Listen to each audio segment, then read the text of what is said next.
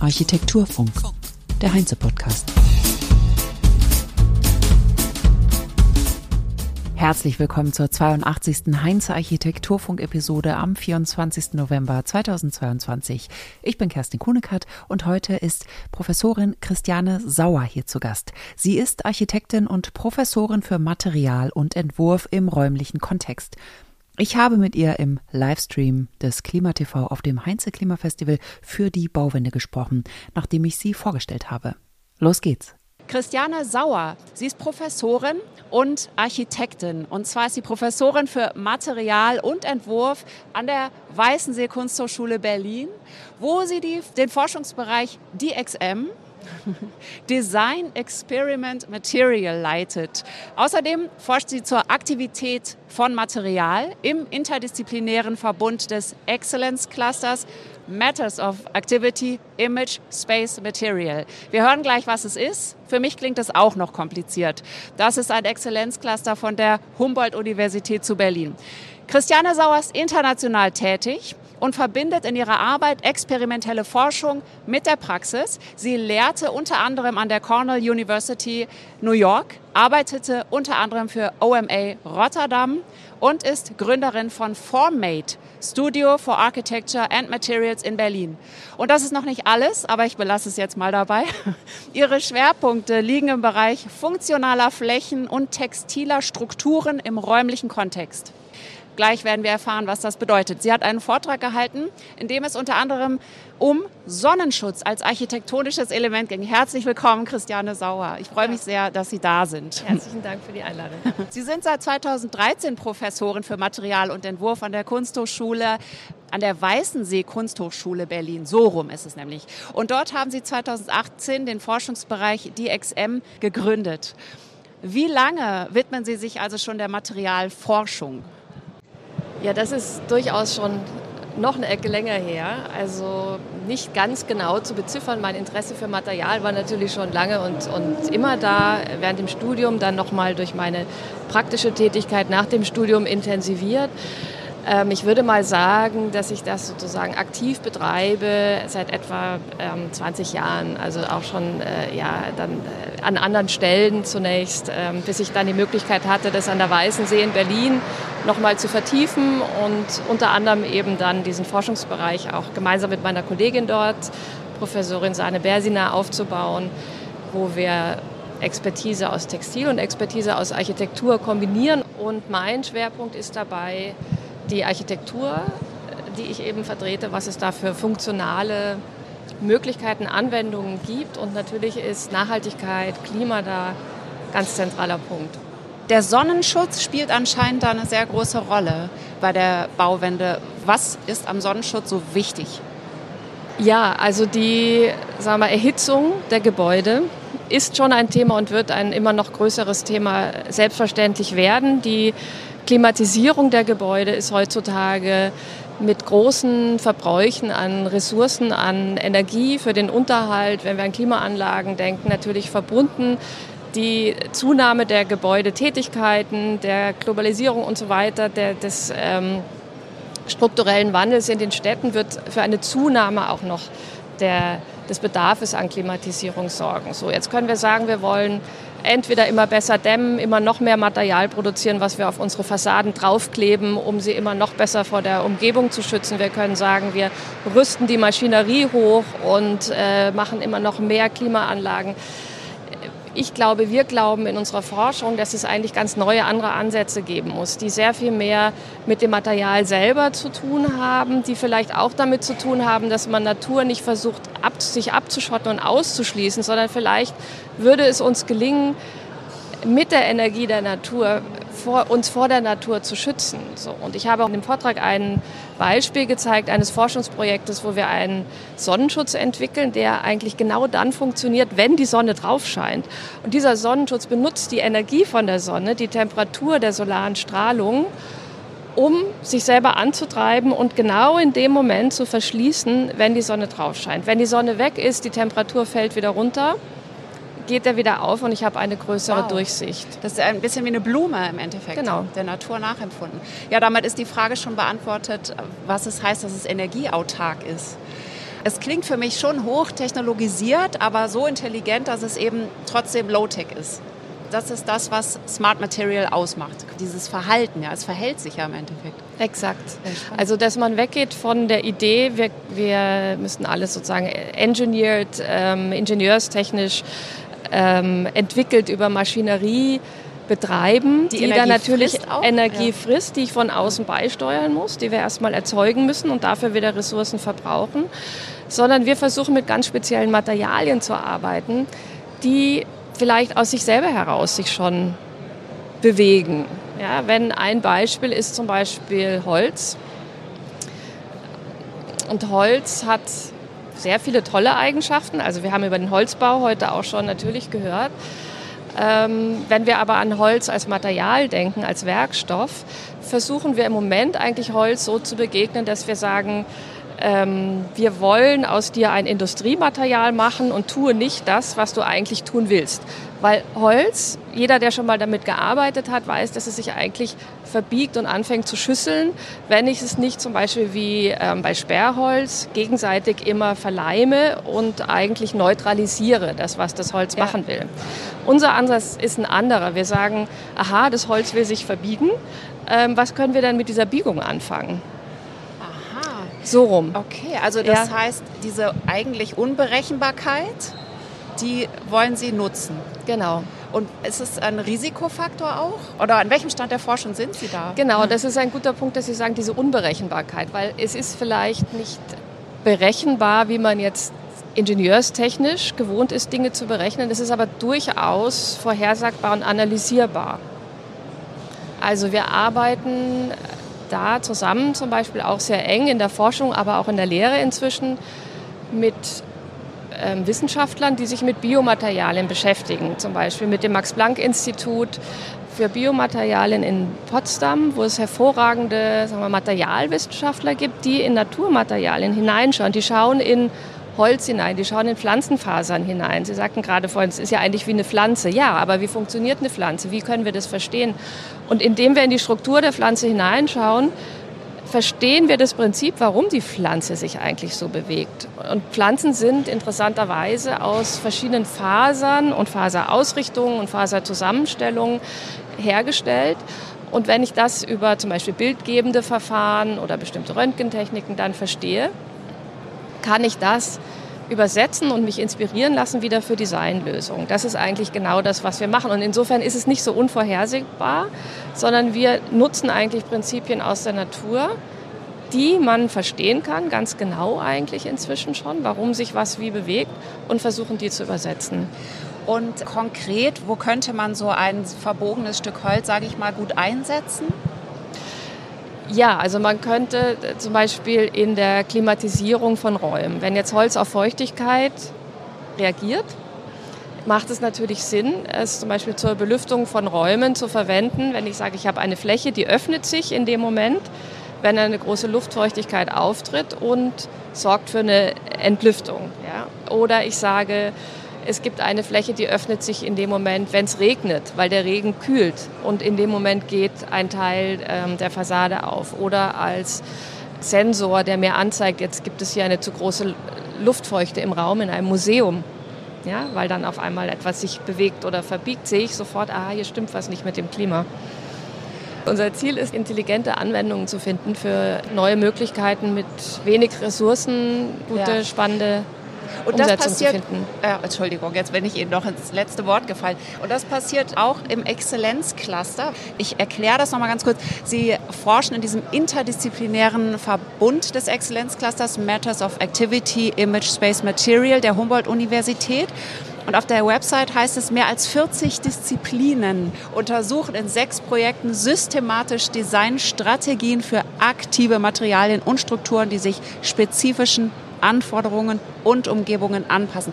Sie haben das ja jetzt schon super erklärt. Also für mich klingt das jetzt nicht mehr nach Science Fiction oder als sei das irgendwie Androide oder irgendwas. Mit welchen Disziplinen forschen Sie zusammen, um da hinzukommen? 40 ist ja eine Menge. Ja, also wir forschen nicht immer gleichzeitig mit allen 40 Disziplinen, das muss ich dazu sagen.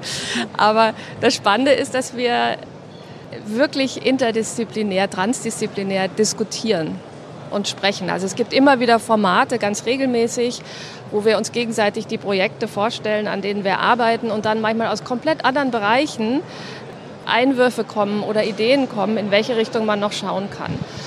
Und wie ich gerade schon gesagt habe, also unsere Kooperation ist sehr eng mit den Materialwissenschaftlern für Biomaterialien, weil wir eben so viel von der Natur und von den Pflanzen lernen können.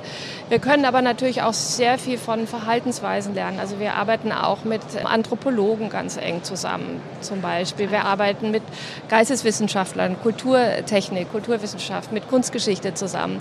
Also das ist unheimlich spannend, was es da für einen großen Bogen gibt. Und es gibt aber auch Projekte, die sich zum Beispiel mit äh, Neurochirurgie, ja, wo ganz konkret Dinge entwickelt werden, zum Beispiel neue Geräte für Gehirnoperationen, ja, die äh, erkennen, durch welche Art von Material sie durchschneiden während einer Operation. Also solche Geschichten, die dann auch sehr, sehr schnell in eine ganz, ganz konkrete Anwendung gehen. Und da wir wirklich aus allen Disziplinen dann in diesen Forschungsprojekten auch Leute drin sitzen haben, geht, obwohl es Grundlagenforschung ist, werden eigentlich sehr, auch sehr anwendungsorientierte Ansätze entwickelt. Ja, das war mir nicht klar, dass so viele Bereiche dann auch davon betroffen, also was heißt betroffen, aber das ist Positiv sozusagen viele betroffen. berührt. ja, genau. Und es heißt auch auf der Website, dass es um eine neue Rolle von Gestaltung ja. geht die sich vor dem Hintergrund einer wachsenden Vielfalt und der stetigen Weiterentwicklung von Materialien und Visualisierungsformen in allen Disziplinen abzeichnet. So, das haben Sie das gut recherchiert. erklärt. also was heißt erstmal, äh, erstmal die einfache Frage, was heißt die neue Rolle von Gestaltung? Ja, es ist interessant, weil wenn man mit so vielen Disziplinen zusammenarbeitet, stellt man fest, jeder hat eine eigene Sprache, Dinge zu benennen, in Dingen zu forschen. Wenn wir Gestaltung in das Zentrum setzen, das heißt, wir als Designer, Architekten, wir, wir setzen Dinge um. Wir reflektieren Dinge durch die Objekte oder Anschauungs, ja, Anschauungsobjekte, die wir machen. Und anhand derer können sich diese verschiedenen Disziplinen unterhalten. Das heißt, es ist wie eine Art universelle Sprache. Und darum ist Gestaltung auch so in das Zentrum von diesem großen Forschungscluster gerückt, was uns natürlich enorm freut. Und ähm, es ist extrem interessant, weil wir haben die Wissenschaftler bei uns in der Hochschule zu Gast. Wir haben sie in den Studierendenprojekten, in den Entwurfsprojekten drin.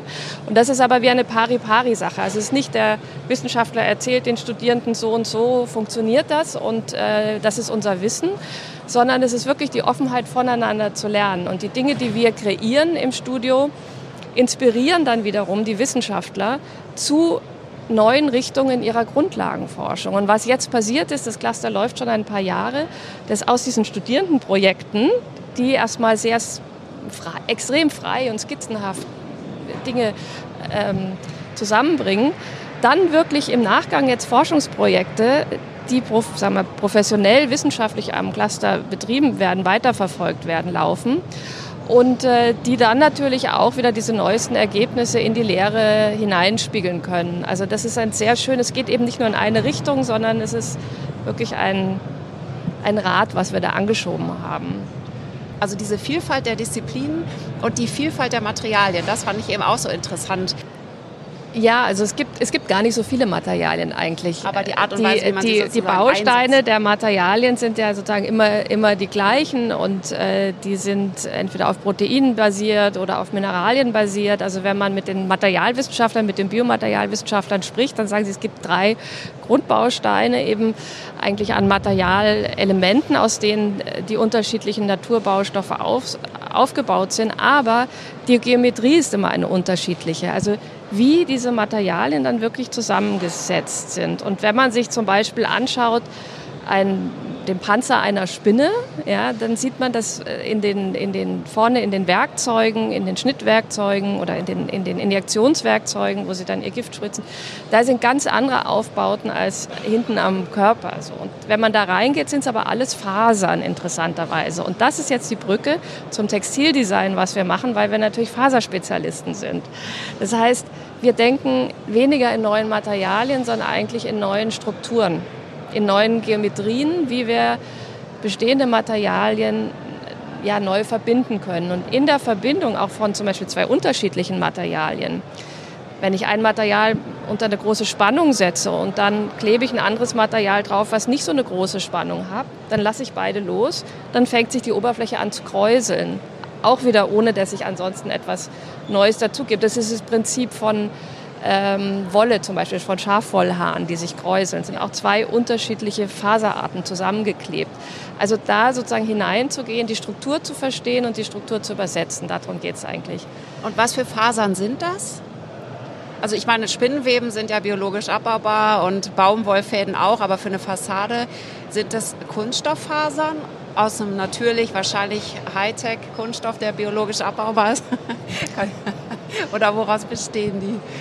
Das ist jetzt eben offen. Also man kann, da muss man auf die Eigenschaften schauen, was man erreichen will und dann die entsprechenden Fasern oder Materialien dafür einsetzen, ja, um solche Dinge dann umzusetzen. Also ich würde mal sagen, zum Beispiel ist es ein sehr interessantes Feld, ist elastische mit nicht elastischen Materialien zu kombinieren. So, und dann kann man jetzt gucken, welche das dann im Einzelfall sind. Was Sie vielleicht noch zur Ergänzung vorhin ansprachen, diese Materialien, die auf Wärme, auf Temperatur reagieren bei dem Sonnenschutz. Das ist zum Beispiel eine Metalllegierung, die ich je nach der chemischen Zusammensetzung der Metalle dann einstellen kann auf den Temperaturbereich zum Beispiel. Soll die bei 20 Grad reagieren, bei 40, bei 100 Grad? Ähm, wie soll sie reagieren? Man kann diese Metalle trainieren, heißt es lustigerweise. Das heißt, ich kann einem geraden Draht sagen, du wirst eine Blümchenform, wenn du auf 60 Grad erhitzt wirst. So, und wenn die Temperatur weg ist, kann man es dann wieder gerade ziehen. Also das ist extrem interessant, ja, was es da gibt. Ja. Und wie lange geht diese Forschung noch? Also das, der Cluster? Das ist ähm, auf einige Jahre ausgelegt. Ah, ja. Insgesamt ist die Laufzeit sechs Jahre. Das heißt, wir haben jetzt noch die Möglichkeit bis 2025 in der jetzigen Konstellation die Projekte noch weiter zu treiben und zu ah, erforschen. Und was glauben Sie, wird konkret in der Bauindustrie oder Baubranche dann auch landen und da eingesetzt, sage ich mal richtig konkret? Dieser Forschungscluster ist an der Humboldt-Universität beheimatet. Das heißt, da geht es eigentlich eher um wir, Geisteswissenschaften, Grundlagenforschung, was durch uns als Gestalter, Gestalterin natürlich jetzt nochmal einen anderen Dreh kriegt in die Praxis hinein. Und es gibt ein paar Projekte, die gerade laufen, die, glaub, also die sicher sehr interessant werden können, wenn es jetzt nochmal weitergeht. Zum einen entwickeln wir, wir nennen sie Architectural Yarns, Architekturgarne. Das heißt, das sind Garne, die haben mehrere Zentimeter Durchmesser und die kann ich mit verschiedenen Materialien bestücken, zum Beispiel auch klimaaktive Materialien. Wir versuchen daraus Wände zu stricken, die, wenn ich sie nicht mehr brauche, zum Beispiel ich einfach auftrennen kann wieder und woanders wieder zusammenstricken oder aufbauen kann. Also auch dieser Recycling-Gedanke. Wir haben gerade Papierbausteine entwickelt, äh, die auch aus einem Studienprojekt aus der Hochschule herauskamen, die miteinander verbunden werden können mit extremer sagen, Zugfestigkeit, Reißfestigkeit, aber keinerlei Mörtel brauchen, die wirklich auch nur über die Geometrie dieser Bausteine äh, äh zusammenhalten. Also Papierbausteine ohne Mörtel. Und wie sind die? Also, also wir haben eine, nur im Innenbereich. Wir haben, wir haben eine Brücke, ja, das sozusagen als Konstruktionsprinzip ja. entwickelt. Wir haben eine Brücke entwickelt, nur aus Papier, die über fünf Meter lang ist und äh, mit, äh, ich habe jetzt die genaue Kilonewtonzahl nicht im Kopf gerade, aber es saßen drei Personen gleichzeitig drauf und man konnte drüber laufen. Also das ist über ein spezielles System ich blättere die so ineinander, dass sie nur über sozusagen die Reibung der unterschiedlichen Papierblätter zueinander halten. Ganz irre. So, ja. ja. Also richtige Forschung, richtige Laborarbeit im Endeffekt. Genau, ja. mit, mit der praktischen Brille auf, dass wir die Sachen dann auch wirklich auf die Straße bringen wollen. Das ist mir persönlich auch immer extrem wichtig welchen Impact kann man am Ende des Tages dann auch damit erzeugen, auch wenn die Dinge vielleicht nochmal ganz erstmal im ersten Moment ganz absurd scheinen oder man so diesen direkten Zusammenhang nicht sieht. Aber es ist, äh, er ist eigentlich immer da, weil, weil wir uns diese Fragen natürlich auch während der Forschung stellen und versuchen dann die Dinge in die Richtung zu schieben, dass es auch Produkte werden können, die dann uns helfen für die Zukunft hoffentlich. Dann würde ich Sie gerne um eine Einschätzung bitten. Was glauben Sie denn, mit welchen Materialien wir in 25 oder 30 Jahren bauen werden? ja, gute Frage. Also ich glaube, ich glaube, dass ich kann jetzt gar nicht ein Material nennen. Ja. Ich glaube, alle Materialien werden noch da sein. Ich glaube aber, dass das Thema der Adaptivität, was ich jetzt schon umschrieben habe, also der Anpassbarkeit, ein sehr großes sein wird. Also von den Materialien selber, aber auch wie wir mit Material umgehen. Also ich glaube, dass wir sehr viel mehr in die Richtung mit Materialien umgehen werden, dass wir sie nicht mehr permanent verbauen, dass wir versuchen eher auch temporär Dinge anzupassen, temporär die Nutzung von Räumen anzupassen, was wir jetzt während der Pandemie ja schon wirklich geübt haben, ja, aus ähm, Arbeitsräumen, Wohnräume und andersrum zu machen. Also solche Dinge und dass da eben gerade Textil eine sehr, sehr große Rolle spielen wird und kann, wenn ich Textil als ein, ein technisches Element verstehe wie ich ähm, ja, Flächen oder Materialien dann eben auch funktionalisieren kann. Also meiner Meinung nach wird Textil das große Thema sein, aber ich bezeichne Textil nicht als Material, sondern als Struktur. Ja, okay, super. Ja, ich danke Ihnen vielmals äh, ja. für Ihre Erläuterung. Professor Christiane Sauer, vielen Dank fürs Gespräch. Danke Ihnen. Und das war's für heute. Danke fürs Zuhören. Bis nächste Woche hier im Architekturfunk. Macht es gut. Tschüss. Architekturfunk.